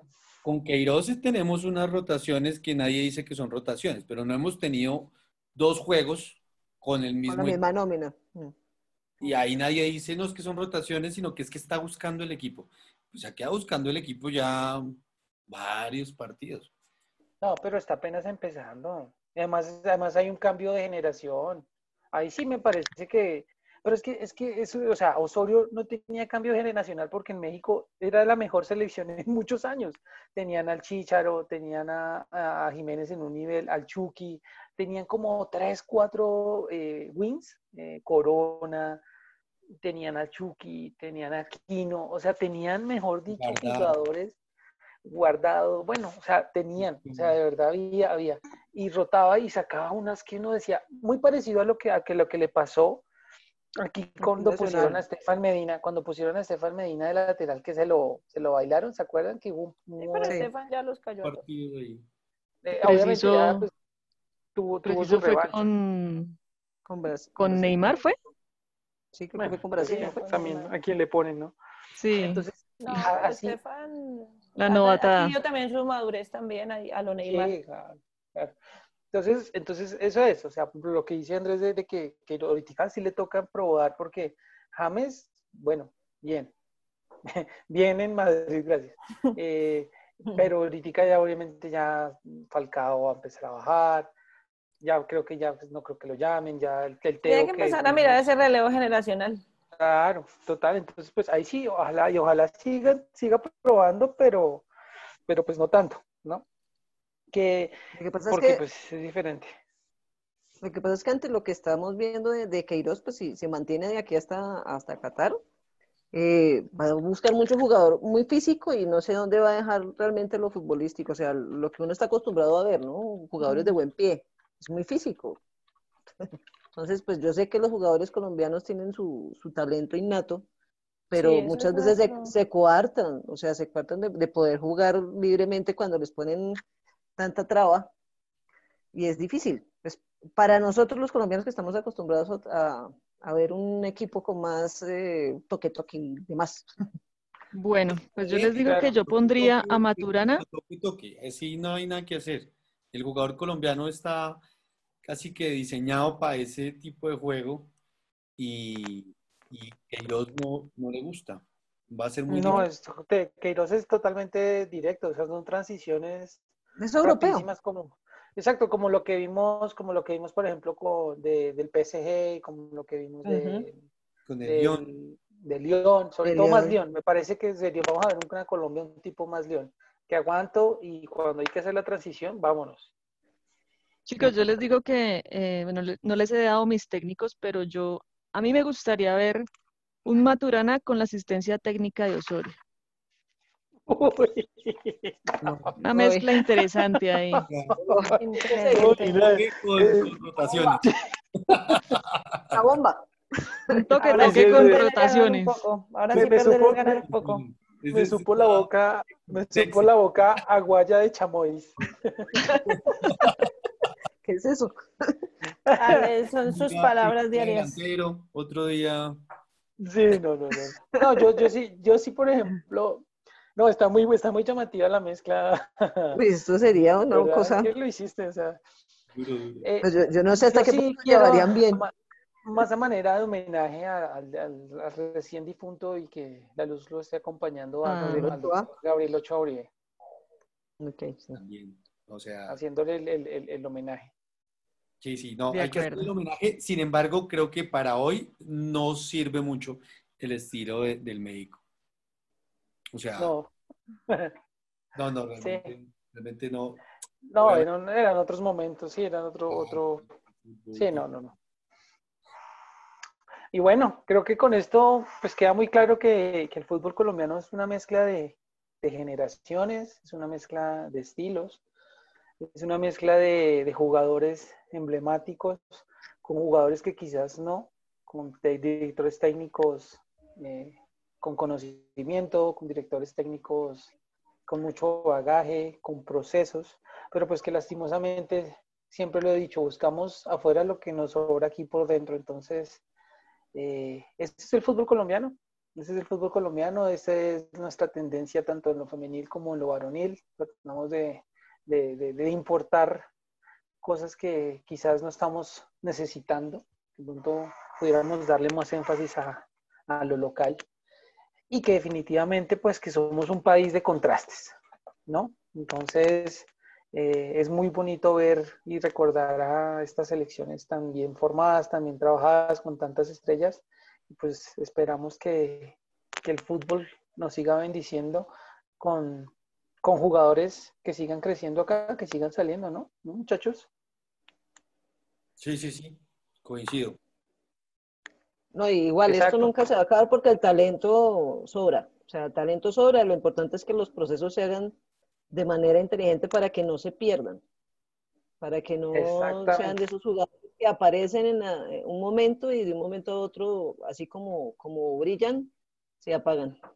Y precisamente quería, Juli, ese va a ser nuestro tema para el próximo episodio de Los Hijos del Balón en nuestra primera temporada. Nuestro aquí es de Colombia. eh, la sucursal también de Los Hijos del Balón en México, que fue, fue la casa matriz. Y bueno, que aquí estamos produciendo para que eh, todo el público de Latinoamérica se distraiga, se diviertan en estas pandemias, para que se mantengan salvos y sanos en sus casas. Lo más importante ahorita es entender el momento por el que estamos pasando y, y- y bueno, que productos como este sean, sean, sean de la, del gusto de cada uno y, y que pues sirva un poquito para distraer esos días largos, esas semanas largas, esos meses largos. que- Bueno, ¿y que- por qué que- no la última rolita entonces para que nos vayamos Por supuesto bien, que sí, con mucha energía? precisamente. Gracias, Yeya, así es. Entonces vamos con nuestra DJ invitada del día de hoy, nuestra queridísima Lili, por favor. Bueno, pues así como eh, dices que Colombia es una, eh, una diversidad en jugadores, en talento, pues también lo es en su música y en sus sonidos. Entonces, para cerrar, eh, los dejo con Rumbera, lanzado en, el, en, el, en junio del 2016, el tercer álbum de Sistema Solar llamado Rumbo a Tierra y su canción Rumbera. Ah, esa es la de Soy una rumbera. No. Esa es de Melody de España. Ah, sí, no, perdón, perdón. Baile de gorilas. Eh, el Andresillo, baile- recuérdanos por favor Mucha, las, mucha piñata, Felipe. recuérdanos Andrés por favor las redes sociales antes de, de irnos Por con la canción. supuesto, por supuesto. Después de este baile del gorila, nos vamos con en Instagram. Síganos en Instagram, que tenemos Instagram, arroba los hijos del balón. Síganos en Facebook, que tenemos Facebook, los hijos del balón. Y en Twitter, que estamos como arroba podcast guion bajo HDB. Ahí encuentran pues todas nuestras, nuestras fotos, los podcasts y todas nuestras actividades. Así que Listo, entonces. un abrazo, muchas gracias. Gracias a todos y nos vemos Buenas noches, gracias. pronto en la próxima emisión. Lili, Yeya, Juli, Andresito, un gusto de verdad eh, saludarlos, desearles que estén bien, a todo el público que nos escuchó y nos siguió. Muchas gracias y aquí los dejamos entonces con Rumbera. Un abrazo para todos y nos vemos pronto, pronto. Gracias.